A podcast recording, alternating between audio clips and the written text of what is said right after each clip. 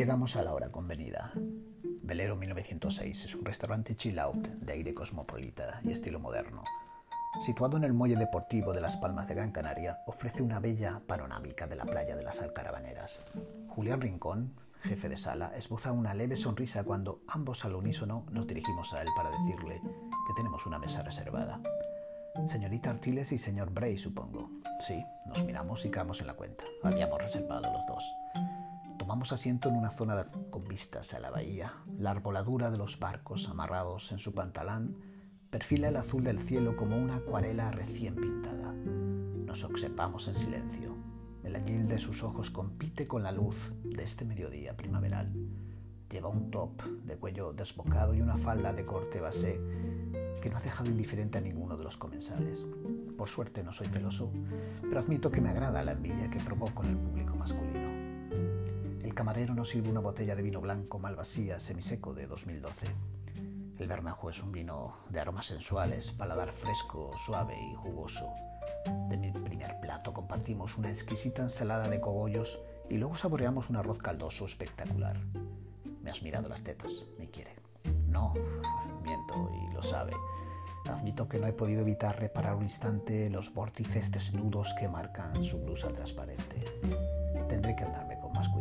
Andrea está especialmente amorosa y aunque sabe que me tiene embobado, hoy tengo que asegurar el epíglo que tanto deseo. Mentalmente me animo a concentrar mi atención por encima de sus hombros. Fracaso. ¿Por qué no se ha puesto sujetador? Y si tampoco lleva... No, no es capaz. Sí, sí lo es. Observo con atención científica cada movimiento de sus piernas. Se da cuenta de mis intenciones. Voy al baño, me dice traviesa.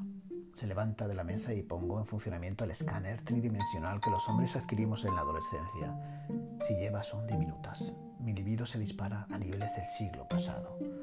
Un sorbete de mojito cubano completó una tarde en la que no paramos de hablar. Bien. ¿Y qué es eso tan importante que tienes que decirme? Le interrogo. Le cambia el semblante y sé que tengo que preocuparme. Toma aire, su mirada se pierde en la bahía. Pensativa me dice, había otro hombre en mi vida. Sus ojos azules se humedecen y el sol que los alumbraba se oculta tras una densa nube. Nunca la había visto así.